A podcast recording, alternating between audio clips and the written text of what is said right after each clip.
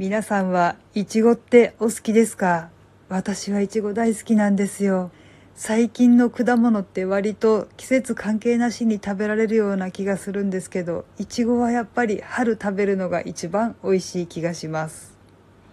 どうも、あじたまです。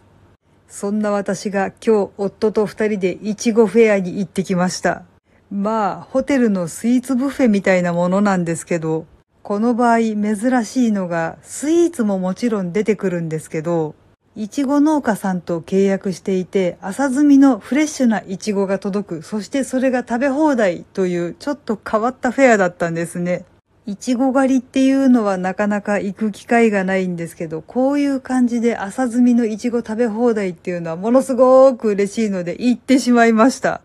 実はまあ10日ほど前にも1回行ってるんですけれども、その時はちょっと別のものを食べ過ぎてしまって、メインのそのフレッシュのイチゴをあまり食べられなかったので、今回はもうちょっとフレッシュイチゴを食べようと思って気合を入れていったんですが、やっぱり他のものが美味しかったので、他のものばっかり食べちゃって、メインのそのイチゴがあんまり食べられませんでした。何しに行ったんだよ、私。でもなんか夫はいっぱい食べてました。多分市販のいちごパックに換算すると2パック分ぐらいは余裕で食べていたのではないでしょうか。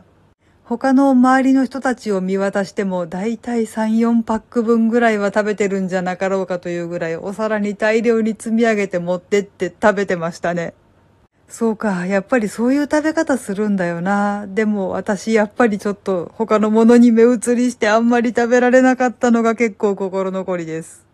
でもね、他のもの美味しかったんですよ。スイーツももちろん美味しかったし。エビチリにイチゴが添えてあったり、酢豚にパイナップルの代わりにイチゴが入れてあったり、ほうれん草とかじゃなくてイチゴの白あえがあったり、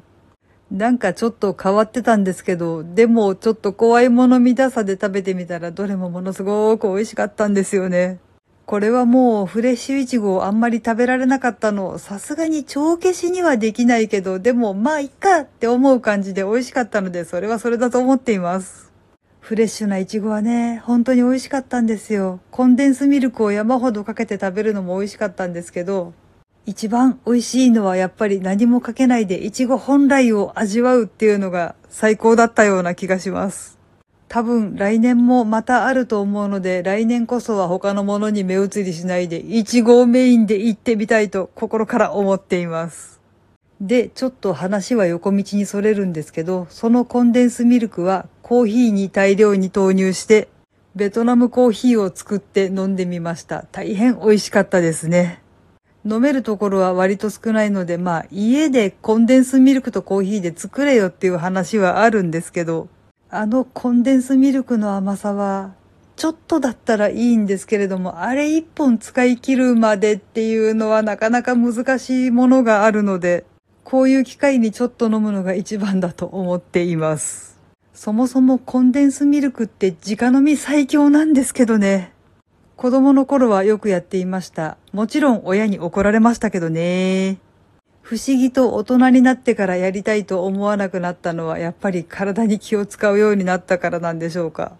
うーん、でもやっぱり年齢を重ねてから甘いものちょっと苦手になったのは事実なんですよね。体に気を使う云々じゃなくて苦手になってしまったんですよね。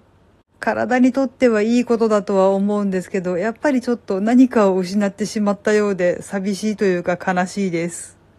はい、すいません。話が随分横道にそれてしまったんですけど。とりあえず結論、いちごはやっぱり美味しい。そしていちごはやっぱり季節に食べるのが一番だと思う。そんなことを思った一日でした。